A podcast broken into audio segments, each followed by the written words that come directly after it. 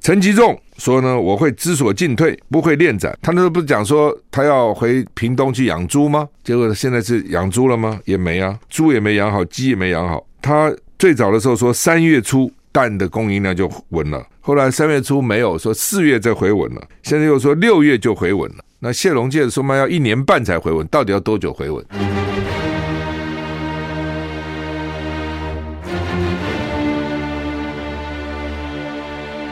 赵少康时间，吃喝玩乐骂，和我一起快意人生。赵少康，欢迎来到赵少康时间现场。台北股市现在上涨四十二点啊！昨天台股蛮抗跌的哈，美股虽然跌那么多，但是台股最后呢只小跌了三九点六九点，只小跌零点二五个百分点。美股昨天涨跌互现啊，道琼小跌小跌零点一八个百分点，S&P 五百小涨零点一四个百分点，纳斯达克呢小涨零点四个百分点，费城半导体大涨了二点六七个百分点哈。欧洲三大股市，英国小英国德国。小涨，法国小跌，台股现在涨四十点哈。天气今天各地多云到晴啊，应该是还还不错了哈。不过晚上还是有辐射冷却作用啊，所以低温很低的啊，十四到十七度啊。空旷地方及山区的平地会再低一点哈。今天清晨最低气温出现在高雄市内门的九点八度，你很难想象高雄啊。居然是全台湾温度最低的地方，内门九点八度，白天气温回升速度非常快，各地高温二三到二十八度之间啊，中南部山区会更高一点啊，会有点热了感觉哈。那早出晚归还是要注意的哈。吴德荣是说，礼拜天晚上，今天礼拜四，礼拜天晚上锋面开始到了啊，夹带冷空气南下，北部、东部天气明显转变哈。下礼拜一。北部、东部有雨，气温大幅骤降，天气转冷，直到下午雨渐停才会转为干冷。台股现在上涨三十六点了。那蔡英文啊，预备去。加州在路过加州的时候呢，访问麦卡锡。我们讲路过，其实那是他最重点的行程了哈。那美国国务院强调符合他们常年的政策，蔡英文四月要过加州，跟美国众议院麦卡锡的这个麦卡锡议长会晤哈。美国国务院今天强调，台湾高阶官员过境美国符合美国常年政策，以及与台湾的。强健的非官方关系啊，而且议长有权利决定跟谁会面啊。中国外交部的发言人毛宁说，中国大陆严重关切蔡英文过境美国的计划。已向美方提出严正交涉，要求澄清啊！反正这变成一个制式一样，心里如意了哈。老公会抗议啊，美国就说明我们政策不变，那他就这样子啊。对此呢，美国国务院发言人 Price 今天在媒体简报会上表示，麦卡锡有权决定跟谁会面，而且台湾的高阶官员过境美国，符合美国常年政策跟台湾。美国与台湾强健的非官方关系，在用过去七年已经过境了六次了哈，也不是第一次，意思就是说有前例可原了哈。不过当然，虽然有前例可原，但但是在哪里过境、跟谁见面还是重要的哈。那 Price 强调，台湾高阶官员过境也不是什么新鲜事，Nothing new 哈，没有什么新的新的这个情况了哈，也没有什么突破了哈，完全基于美国一中政策的现状啊。那有媒体就问说，蔡英文在加州停留停留好几天，是不是合适称为过境？Price 说，过境符合现状，亦有潜力。美方执行一中政策方式没有任何改变，反正他也不跟你多讲啊。因为记者也问了，说过境过境最多一个晚上啊，我们他们过境要过境好几天的呢。那他要在加州好几天呢、那这个叫做过境吗？所以我就讲说，其实过境是主要，主要是过境了，他应该是过境贝里斯到美国，而不是。过境美国到贝里斯哈，他把你不像你把他在美国前后时间加起来，可能比在那个什么贝里斯啊什么这些地方还还多哈，时那个时间还长啊。美国情报界说，持习近平持续在施压，未来几年还是寻求台湾的还要统一台湾哈。国家情报总监办公室向国会提交年度威胁评估报告，说呢，中国国家主席习近平在未来几年里面呢，将持续施压台湾，寻求统一台湾。削弱美国影响力。美国国家美国国家情报总监办公室在华府，就华盛顿 D.C. 的啊，他们提交每年都要提交一个新的评估评估告报告了啊。否则你干嘛呢？你拿了国家的预算搞一年，你到底搞些什么鬼？拿个报告来吧啊！他对中国、俄国、北韩及伊朗对美国的威胁提出警告。谈到中国大陆的时候，他说：“中国共产党将持续努力实现习近平的愿景，让中国成为东亚跟世界舞台的主要力量。习近平进入第三任期，中共将对台湾施压，以走向统一，在符合中国大陆的利益情况下，寻求降低跟华府的紧张关系。”报告中说，美中关系竞争日益激烈，北京将此视为划时代地缘政治转变的一部分，并且认为华府对北京的外交、经济、军事跟科技措施是为了防止中国大陆崛起跟破坏中共规则的作为。谈到台湾，报告说，今年二零二三，北京将持续施压，并且可能为台湾走向统一提供诱因，也将对美台接触增加做出反应。担心北京如果实现目标控制台湾，全球半导体晶片供应链将因此受损，影响广泛。因为报告也指出，中国大陆将会持续跟俄罗斯合作，继续试图挑战美国，不顾侵略乌克兰所引发的国际反弹。美国联邦调查局局长。在参院听证会上表示，中国政府可能会利用 TikTok 控制数百万美国使用者的资料，引发安全风险。称中国政府可能利用 TikTok 控制数百万台设备上的软体，并在台湾或其他议题上推动分裂美国人的论述。哦，就老共要去分裂美国哦。其实我觉得老共不用在美国推动什么分裂美国的论述了，老美自己就很分裂啊，老美自己。老美自己不分裂吗？哦，种族就很分裂啊！哦，老美其实是很分裂的。我们常常讲说美国是一个民族的熔炉，其实没有，它并没有熔，你知道？哦，每个民族在那边还是各各搞各的。你比如华人哦，在那边可能自己有成形成一个社区，墨西哥人自己有自己的社区啊，犹太人、以色列人有自己的社区。他他基本上并不是真的是融，所以融是都烧烧。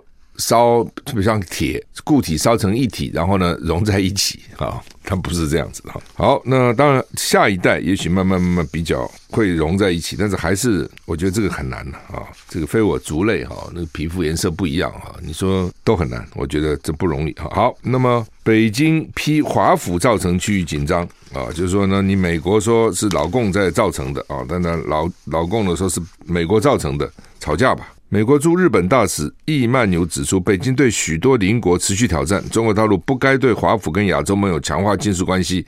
感到意外。就是说，啊，你都挑战别人，那别人当然增加国防预算嘛。那你有什么好觉得意外的呢？一直就这样子哈。美国驻日本大使伊曼纽接受 C N 专访说呢，你看看印度、菲律宾、澳洲、美国、加拿大、日本，过去三个月里面呢，中国大陆跟每个国家都有军事或其他形式的对抗，各国采取贺主措施自保，但北京对此感到震惊。就这就麻烦了，就是说这些国家觉得你老公要又威胁他们，老公觉得我哪有威胁你们呢？我没有威胁你们了，你们干嘛紧张成这样子呢？干嘛去这个增加国防预算呢？就这个意思，这就是麻烦。所以我觉得这点北京也要去想想，为什么搞到大家都害怕？那害怕是好还是不好？哦，从某个角度也许很满足民族自尊心。你看大家都怕我了，以前大家都不怕我，现在都怕我了。但从另外一角度看，大家都在防你，好吗？关于大陆挑衅军事行动，这个美国驻日本的大使啊，易曼纽举例，像在喜马拉雅山啊攻击印度，在南海的海警船用镭射光照菲律宾船，飞弹落入日本专属经济区，解放军军机骚扰美国、加拿大跟澳洲飞机啊，但是北京否认，说我哪有挑战你啊？你华盛顿 DC 才是让区域紧张增加的罪魁祸首，你飞机干嘛过来呢？你不过来，我不就不会逼近你了吗？你来干什么？那伊曼纽驳斥北京说法，说美国跟印太地区伙伴的军事集结跟演习是针对中国大陆可能进一步而且更危险的挑衅所采取的贺主行动。他也赞扬日本已经把国防预算增加一倍了，说这是有领导作用的。你看日本都增加了，你们都增加吧啊等等。唉，只是哦，看到这个市局，有时候真的让人这个难以放心了啊，不免一叹啊，真的都花很多钱在国防预算上，这就是一动有一个国家一动，其他国家就跟着动。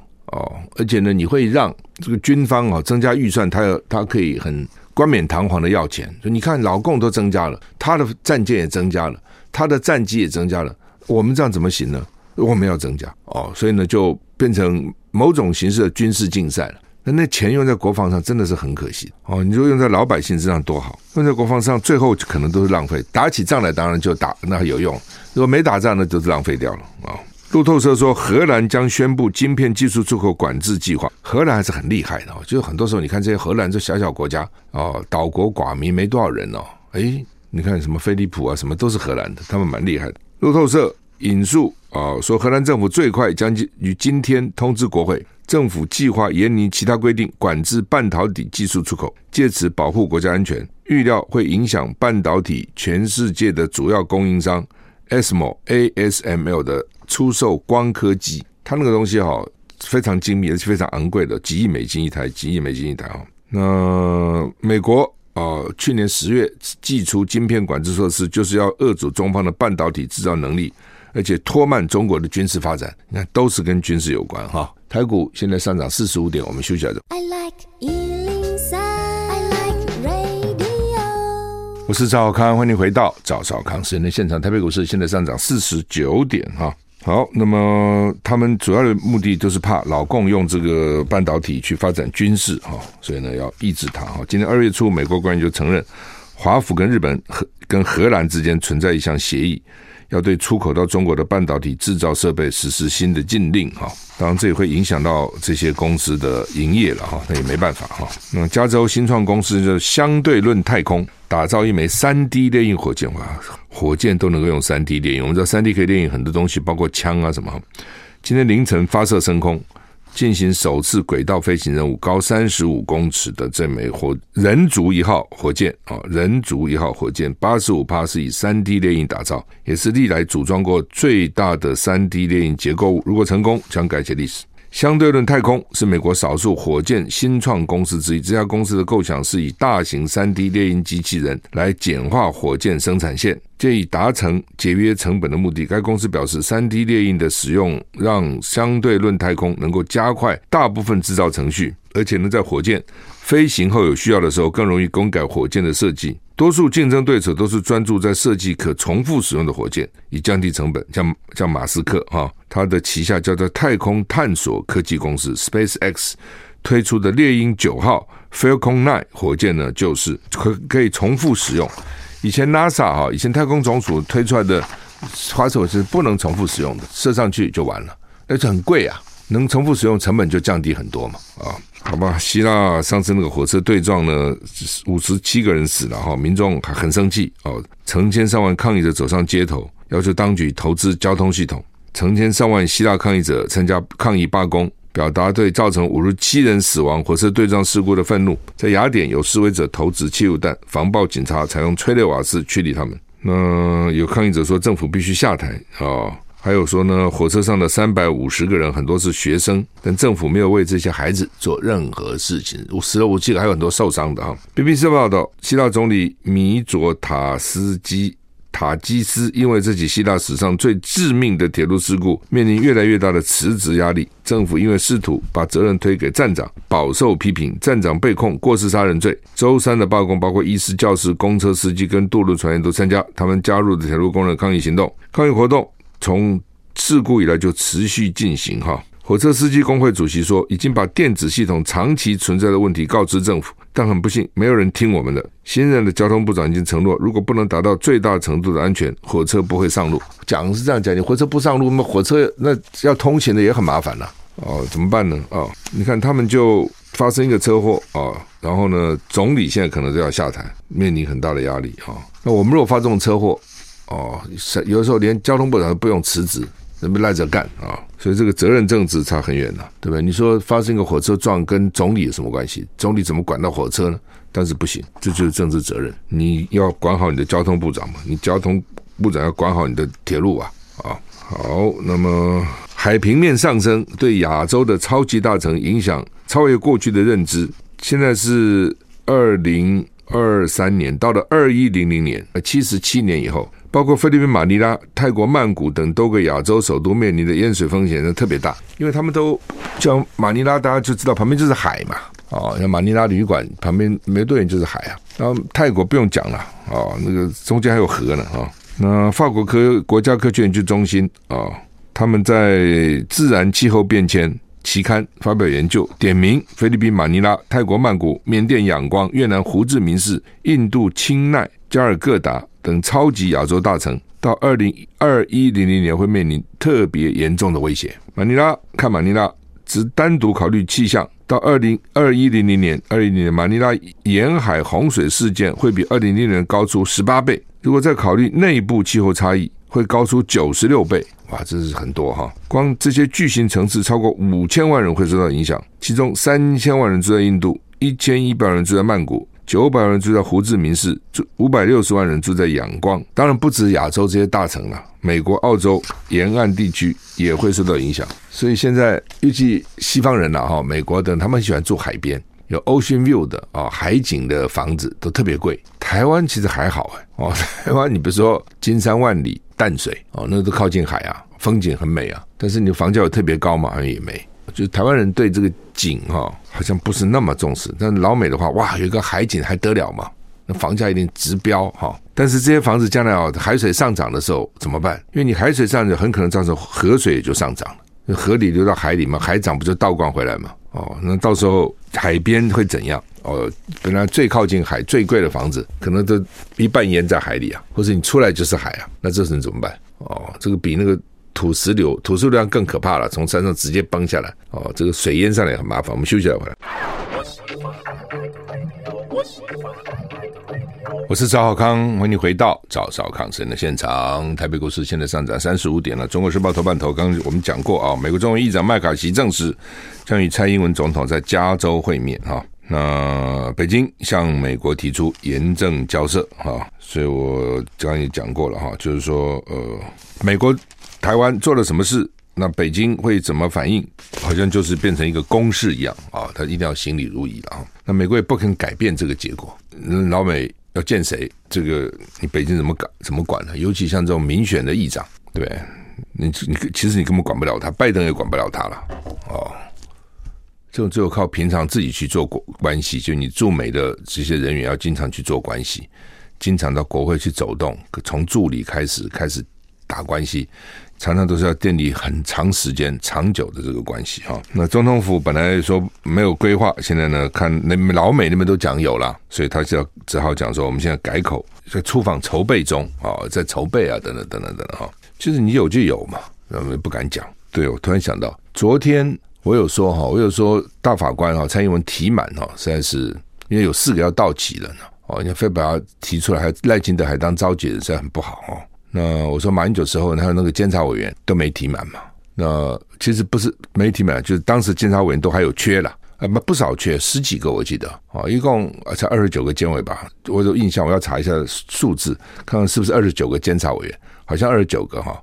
那他那时候就提了，那总统府后来就来反驳我了哈，就说马英九有多好啊？他是提了，只是立法院没有审啊。还是没审过啊？啊，应我记得应该是没审过了哈。那所以他便是没有啊。那那个时候立法院谁占多数？国民党占多数啊。马英九提，就算提了监委到立法院去，立法院没有让他全部通过，对不对？那立法委员有意见了，那这样好了嘛？你蔡英文就比照办理嘛。民进党团能不能？蔡英文好，你要补提这些大法官，也不能补提，就是提名这些大法官到立法院去。民进党立法委员敢给他不通过吗？比照啊。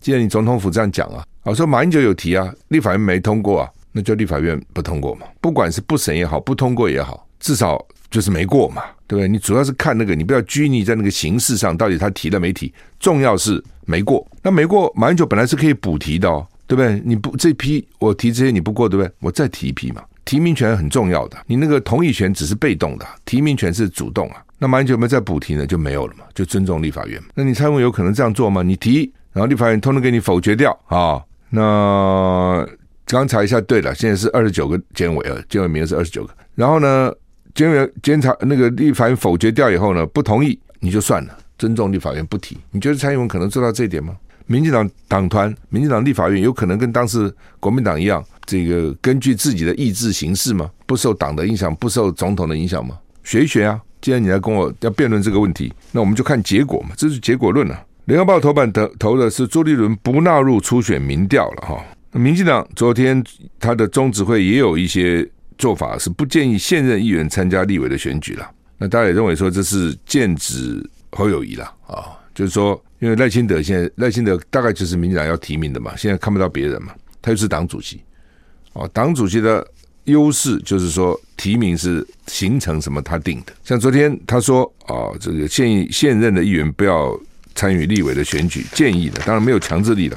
讲了这个以后呢，这个其实民进党是有不同意见的。哦，民进党的派系啊，苏苏系、郑国会、英系都有中执委当场有表达异议，但是他们认为不够强烈啊，就是说，哎，表达好了，很多时候会议是这样的，表达以后呢，可能人数不够多，坚持也没用，或者人家表决你也输，就是表达表达，讲讲意见啊，或是也不太愿意太得罪赖清德啊，算了，可能看起来就是他，所以呢，虽然有人抗议，因为派系有他自己的规划嘛，但是呢，并没有形成气候了哈，所以这个案子呢是赖清德提案的，党主席提案出来。啊，说现任议员呢建议不要去参选立委，虽然啊这个被认为没有强制力了啊，没有强制力，因为他没有要修改党章了，但是对他这个党的这个什么提名小组还是有一定程度的影响嘛？你想，党主席都讲了，对不对？到时候，而且这个党主席将来是有可能代表民进党选总统，而且有机会当选总统的人，那这些人干嘛去得罪他？哦，那他已经讲过了，你干嘛提那么一堆议员去选立委？而且有很多现任立委啊，有其他不是非现任议员不行啊，啊，所以变成这样。那当然就有人讲说他是对国民党，因为国民党现在很多议员是想选立委的嘛，啊，觉得要世代交替啊等等。那甚至呢，他这种讲法也等于针对侯友谊。你看，我们民进党都 不会这样，才刚当选就去选啊等等啊，这是民进党。那对国民党来，当然国民党不会受他的约束了啊，呃。而且民进党讲这样讲，到时候一定有一些例外了，比如一些艰苦选区，他的艰苦选区就是上次得票在四十二点五趴以下的叫艰苦选区，他就可以征召，有十七个地方会影响你，十七个地方都可以，还十六个、十七个都可以征召，所以那这些征召地方就可以就不拘了，魂术不拘哦，有现任议员也可以啊、等等。那朱立伦纳不纳入初选民调啊、到底有什么影响呢？我们休息一下再回来。I like 我是赵少康，欢迎你回到赵少康时间现场。台北股市现在上涨三十二点啊，今天上午就是这样啊，就是什么三十四十点这样，也没什么特别的这个变动哈。好，那么朱立伦到底选不选？朱立伦是想选的了哈，那只是呃，国民党现在就是这样哈，就是说呃，因为看起来侯友谊的民调比较高啊，但最近下来了，但是还是比较高啊。那郭台铭嗯也还不错。也下来了，但是呃，跟跟赖清德目前看起来还有得拼。TVB 说二八比二八嘛，啊，因为他现在柯文哲也拿进来做了啊，因为柯文哲大概二十左右，因为柯文哲看起来一定会选嘛，除非柯文哲将来跟郭台铭合啊，那现在看不出来，那所以把三个人放进来做，那侯友宜四个百分点，郭台铭打平啊，呃，其实都蛮危险的了啊，如果以这个民调搞下去，都蛮危险，因为民进党会选，知道会选，郭台铭也不会选举。侯友宜唉，也看不出来到底他到时候会提出什么政策哈。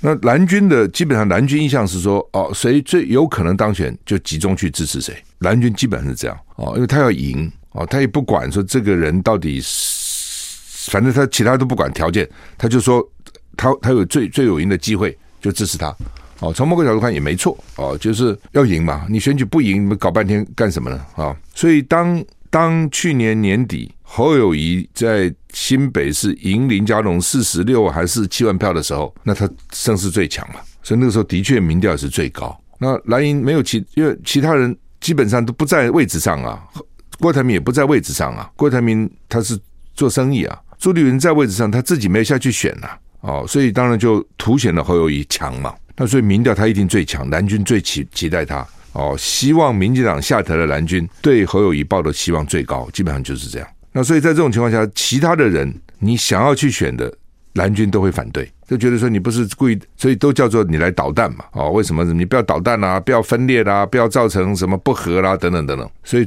最好就是就是侯友谊，因为呢，他他的这个他有时时机啊，他他是赢了四十六万票啊，而且他选的时候，民进党林佳龙不断的挑战他说你要当总统，新北市民选民不在乎啊，还是给他很高票。当然，你从另外讲，林佳龙其实也没有认真选呐。啊，你觉得林佳龙有在选吗？这像是民进党的选举人吗？不是嘛？为什么？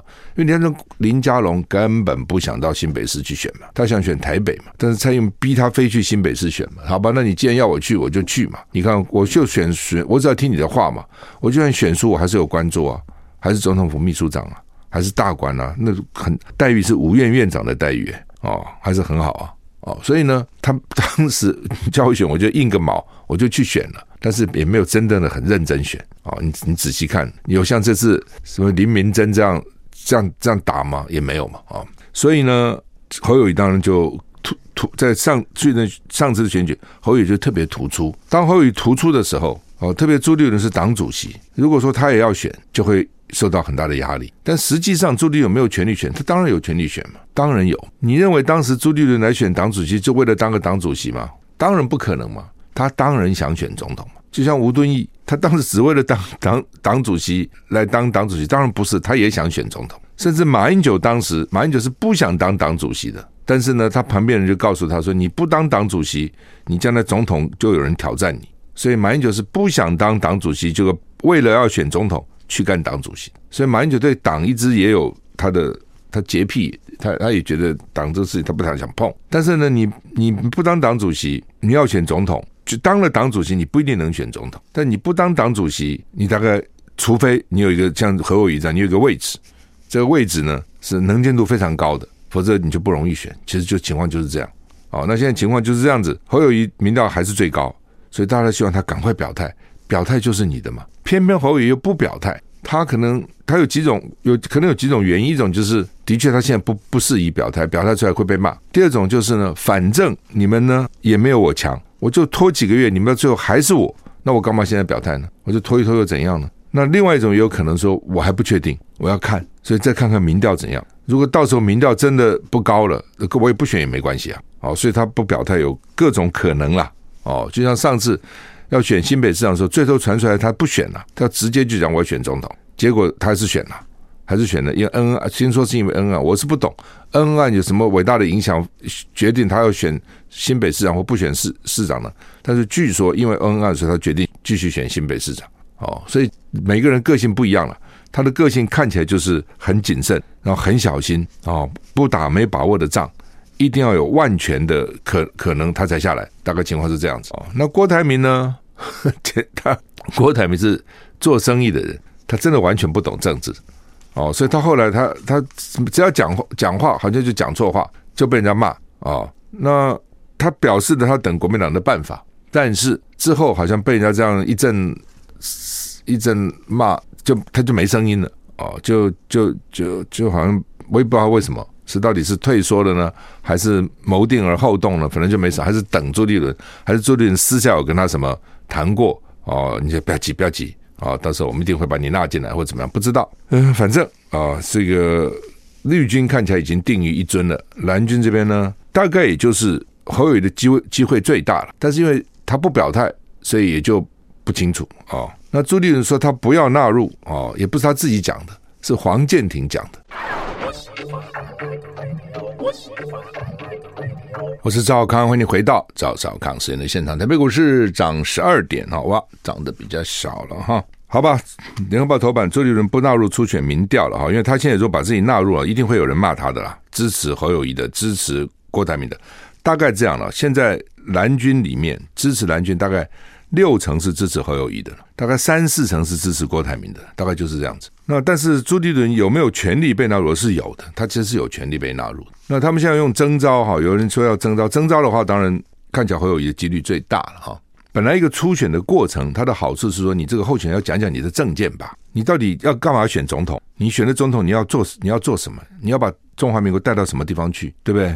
你要总统讲你的政见嘛。哦，那大家也知道嘛。那说你说没有初选啊，就说因为初选呢，呃，这个这个可能会造成大家不愉快啊，要各拥其主嘛，啊，都是不愉快。输的人呢，到大选的时候呢，也扯后腿，也呃，坏的话就来扯你后腿，好的话呢就不动。不过话说回来了，如果这些人想选，然后你不给他选，你要征召另外一个人，你说大选叫这个人去动，我看也不太容易动。因为他自己想选，你觉得我比你适合，我才要出来。那你既然提名他，叫他自己去选算哦。那你说，因此我要多么这个这个费尽心力去辅选他，大概也不容易，不扯后腿就不错的了啊，让他自己好好去选就不错了哦。那所以就是说，有有没有初选过程，就在这个过程了哦。那国民党就很怕，国民党基本上是一个很怕里面有不同意见的党，真奇怪哈！不同意见有什么关系呢？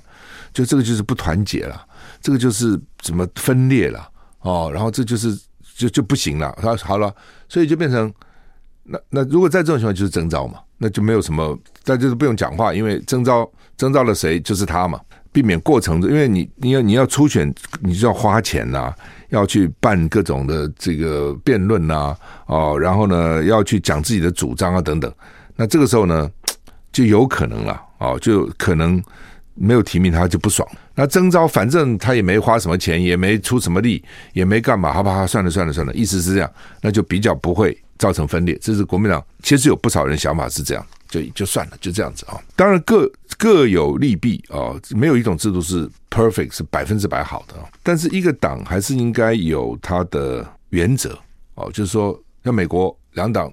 初选他就是就是办了，民进党也有他的做法哦，人多了就协调嘛，协调能够成就协调最好协调成，协调不成那就是初选，就这么简单。所以国民党会怎么样？现在不知道，他们现在都要听不同的意见啊，等等哈。好，那么朱立伦不纳入初选，这个也可以看出联合报的态度。其实你这么看的态度，其实朱立伦自己并没有说我不纳入初选，但联合报的头版就给他定位说他不要加加入初选民调了。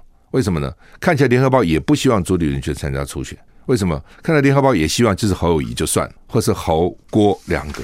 中国时报呢是完全押宝侯友谊，每天骂郭台铭哦，所以 所以这些媒体也各有立场。那反正现在就这样。那中间又加个王建煊出来要选了啊、王建煊当然年纪不小，但是呢，他一定我觉得他大概看到这个时局啊，心所未为了，觉得、哦、台湾这样搞下去完蛋了。他的讲法也是这样嘛。啊、哦，所以呢，他认为两岸关系坏到就要打仗了，向下沉沦了。哦，所以呢，还抱美国大腿，所以他要选。那他要选，当然能选上最好。我想他这样想啊、至少在过程当中他要讲话，意思是这样，我要把我的主张讲出来。啊、哦，那他的讲法是说，让大陆认为说台湾不要只有一种声音。哦，你只有国民党不统不独，民进党独。没有和平统一的声音，所以王建煊去讲，他这个讲法也会吸引到一部分的选票，也不是没有的。不过他吸引到的搞不好都是蓝的票，所以不要小看啊。如果他这他很会讲话的啊，如果他继续这样，经过给他几个月时间，这样不断去讲，不断去讲，他可能也可以拿到一些票哈。那另外他也讲说，他当选以后一个月之内就把陈水扁抓回来关，这会获得不少蓝军的掌声。同时呢，把那个死刑犯都给他枪毙了哦，因为几十个死刑犯啊，就摆那个地方。这也是很奇怪的一件事哈，那所以呢，他会提出一些大概大家觉得还蛮蛮大快人心的政见哈，所以也会吸引一些人哈。好，那昨天中华队棒球啊，这个在台中州立洲际棒球场两万名球球迷去哈，那我看了赖清德也去了，卢秀燕去了，王玉美也去了，哦，辜仲颖去了，呃，反正不少人去啊，大官去的也不少哈，要不然就是大官啦。要不然就是大商人了，哦，大官是是管嘛，大商人是给钱嘛，哦，来办协办嘛，大概哈，所以就这两种人不少人去哈，但是可惜了五比十二了哈，那今天又还用了不少投手，那今天是说惨败啊惨败，而且是说投手连投手好像表现的不够，棒球这这个运动哦，就是说投手是非常重要。就是说，这个投手就一个人大概就几乎定江山了。这个运动也是怪了啊！就是说，投手一个人如果真的厉害，老是三振你，你想想就是。所以你看很很多运动哈，那个身体都要非常健壮。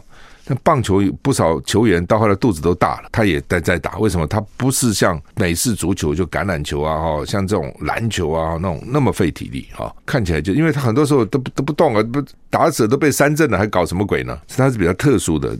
投手是非常重要的啊，但是也就因此，很多投手哦，有时候太太过用力了哦，就变成运动伤害哦，这也很可惜哈。陈吉仲说呢，我会知所进退，不会恋战嘛，这个话都听得不爱听了。他那时候不是讲说他要回屏东去养猪吗？哦，结果现在是养猪了吗？也没啊，猪也没养好，鸡也没养好。他最早的时候说三月初。蛋的供应量就稳了，后来三月初没有，说四月再回稳了，现在又说六月就回稳了。那谢龙介说嘛，要一年半才回稳，到底要多久回稳？其实，其实讲实话，这都可以算的了。哦，怎么算呢？有多少种鸡嘛？比如台湾可能是四千万只蛋鸡了，哦，四千万蛋鸡，那会有多少？我们可以再进多少种鸡对不对？然后呢，大概通常在什么样的气候之下会下多少蛋？一年，比如一只鸡是下三百颗，还是两百八十颗、两百五十颗，都可以算出来的。基本上政府要做的，一方面尊重市场机能，一方面呢就是平仓，就是说啊，如果说不够，我设法进口，或者设法鼓励它多多养多种，太多我就设法减少养殖种植，其实就是这样子哈。好吧，我们时间到了，谢谢你的收听，再见。